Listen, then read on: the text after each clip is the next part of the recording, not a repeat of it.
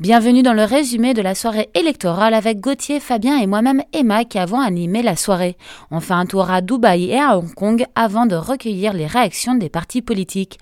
On commence avec Dubaï. Alors on rejoint Hervé Serol, conseiller des Français de l'étranger euh, à Oman et aux Émirats arabes unis, pour nous faire un point là-bas. Bonjour Hervé. Oui, bonsoir les Français. Point presse et, et Stéréo Chic.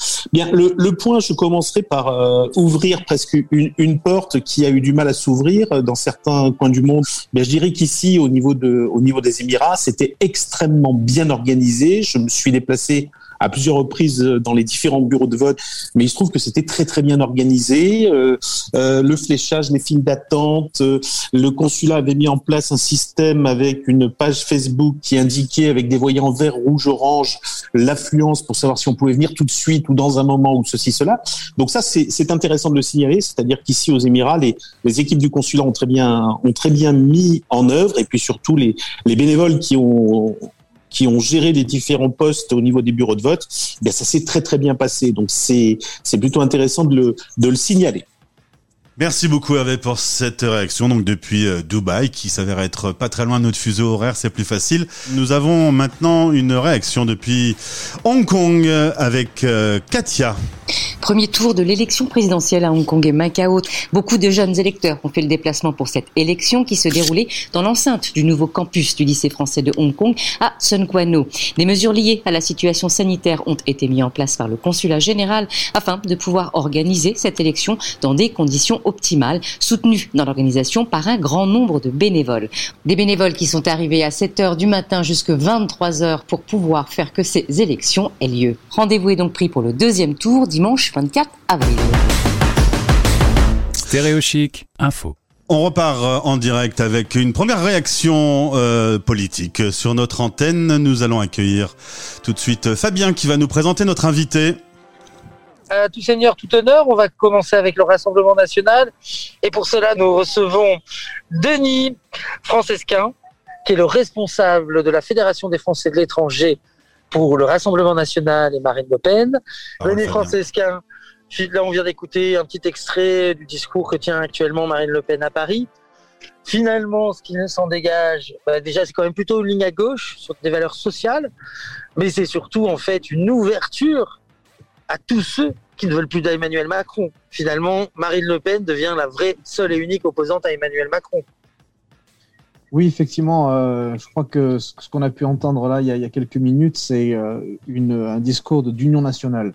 Et euh, elle se pose effectivement comme, comme la, candidate qui, qui va en fait réparer cinq ans, je dirais, de, macronisme.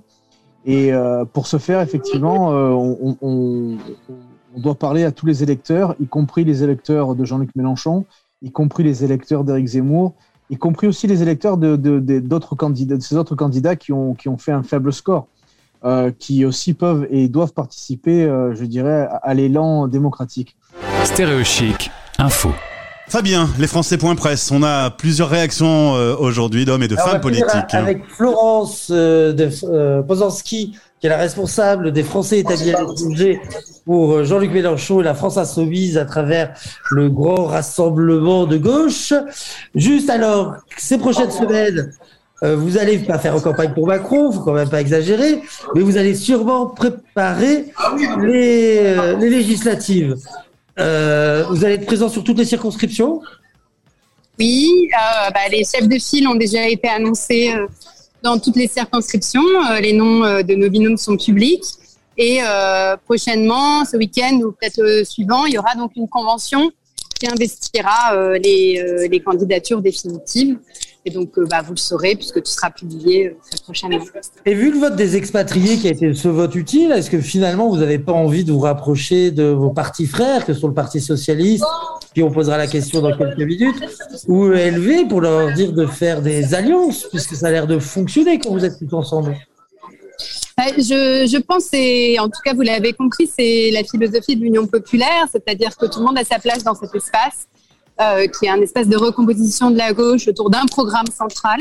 Et donc, euh, celles et ceux qui se reconnaissent dans ce programme euh, et dans, ce Parlement, eh bien, euh, seront les bienvenus pour construire et participer à cette lutte encore avec nous. D'accord. Eh bien, écoutez, merci beaucoup, Florence. Merci. Merci. J'en profite pour saluer ma camarade, donc Cécilia, qui vient d'arriver. Bonjour Florence. Cécilia Gondard, qui est la responsable de la Fédération des Français de l'étranger pour le Parti Socialiste, qui, elle, vient de vivre une journée un peu plus difficile que Florence, avec un score vraiment le plus bas qu'a connu le Parti Socialiste. hein, je crois qu'il y a pas 2%. Donc 2%, 2%, qu'est-ce que ça veut dire Que le Parti Socialiste est filié à l'étranger Je disais à Florence que j'étais étonné, puisque il avait quand même bien résisté pendant les consulaires, qu'il avait une vraie implantation historique. Alors, c'est quoi? C'est uniquement le vote utile? Alors, le phénomène qu'on voit à l'étranger, c'est le même qu'on voit en France. Hein. C'est que euh, on a une déconnexion totale entre l'ancrage local, c'est-à-dire que d'un côté, on a euh, des partis euh, qui ont euh, été euh, vainqueurs aux élections euh, régionales, municipales, départementales en France, et puis de l'autre, on a un décrochage par rapport à cette réalité sur le terrain dans la présidentielle, où finalement, on se retrouve avec les trois premiers qui n'ont pas vraiment d'ancrage local. C'est extrêmement étonnant, mais c'est aussi euh, le propre du système politique français euh, hyper présidentiel où, euh, en effet, on a euh, euh, un phénomène sur la présidentielle qui ne se vérifie pas euh, sur les élections locales euh, et le terrain. Les consulaires, en fait, euh, étaient un peu dans la dynamique qu'on pouvait voir euh, en France, alors que là, ben, on est euh, sur la même dynamique aussi qu'en France sur la présidentielle. D'accord. Et euh, donc là, finalement, qu'est-ce qui va se passer pour vous? Vous allez retourner aux législatives, vous partez aussi avec 11 candidats. Est-ce que si euh, l'équipe de Florence Posanski, la France Insoumise vous tend la main, vous la saisirez? Alors nous, on appelle à l'union euh, depuis longtemps. On a contacté les autres euh, partis qui attendaient euh, ce premier tour euh, pour pouvoir commencer les négociations.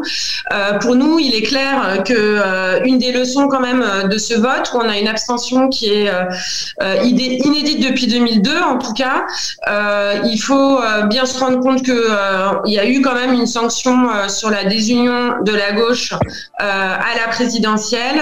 On l'entend aussi et il faut l'entendre. Et donc nous, on appelle, on appelle à l'union. Il y a déjà des négociations qui ont lieu avec euh, d'autres partis euh, euh, les prochains jours. Donc euh, j'espère qu'on aura en tout cas euh, l'union. Je la euh, pousserai, je la soutiendrai euh, avec euh, avec conviction et euh, avec cœur. Voilà.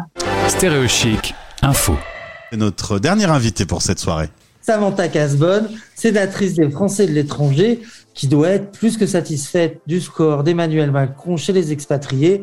Samantha Casbonne, alors comment ana- analysez-vous ce scrutin? Voilà, nous sommes au premier tour. Évidemment que nous nous réjouissons euh, euh, du résultat euh, des Français qui résident à l'étranger, puisque nous arrivons en tête et, assez largement. Mais, mais je crois que ce soir, comme l'a dit le, le- le président, et, et- et c'est vrai que je, je pense qu'il faut vraiment l'entendre de cette manière, euh, c'est vraiment l'ouverture et, et vers les autres que, que, nous, euh, que nous allons aussi ce soir. En parlant de remobilisation, on est à 58% euh, d'abstention chez les Français de l'étranger. C'est quand même beaucoup. Et oui. Mais je vous cache pas que c'est mon combat euh, de tous euh, les jours. Lorsque je me déplace, je, je- je dis souvent à mes compatriotes, s'il vous plaît, allez voter.